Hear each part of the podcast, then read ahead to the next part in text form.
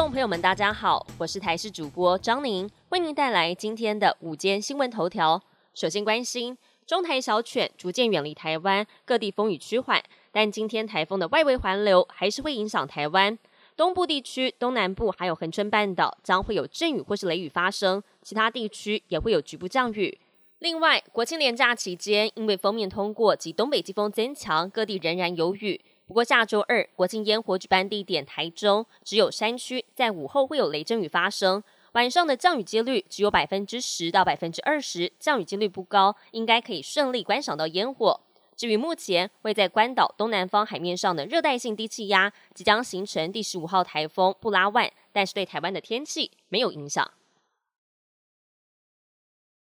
今天是国庆连假第一天，交通部高工局估计有七大重点拥塞路段。建议西部国道南向在中午十二点之后出发，国道五号南向下午五点之后出发。一大早在国道一号南向湖口到竹北，国道三号南向龙潭至高原，北上新店到木栅已经出现了拥塞。截至到上午八点钟，交通量是二十一点二百万车公里。高工局预估今天的重点拥塞路段是国道一号南向杨梅到新竹，彰化系统到埔盐系统。北上圆山到大华系统，国道三号南向土城到关西，快关到雾峰；国道五号南向南港系统到头城，国道十号东向顶金系统到燕巢系统等路段。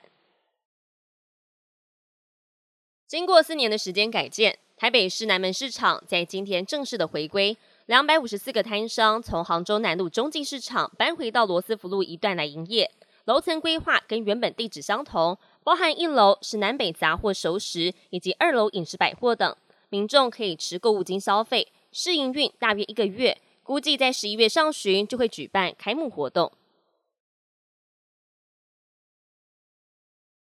国际焦点要来关心到，墨西哥瓦哈卡州一辆载有五十五名中南美洲移民的巴士，六号在公路上发生了翻覆事故，造成十六人死亡，二十九人受伤，死者分别来自委内瑞拉还有海地。根据了外媒报道，墨西哥当局最初通报有十八人丧命，后来调整降低为十六人死亡。罹难者当中包括了两名女性和三名孩童。至于事故原因，目前还在调查。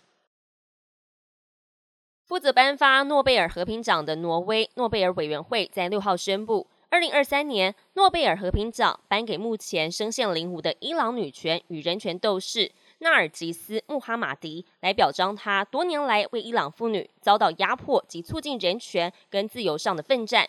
穆哈马迪对于获得肯定感到责任更重大，也充满了希望。人权界也一致推崇。不过，德黑兰当局到现在没有任何的回应。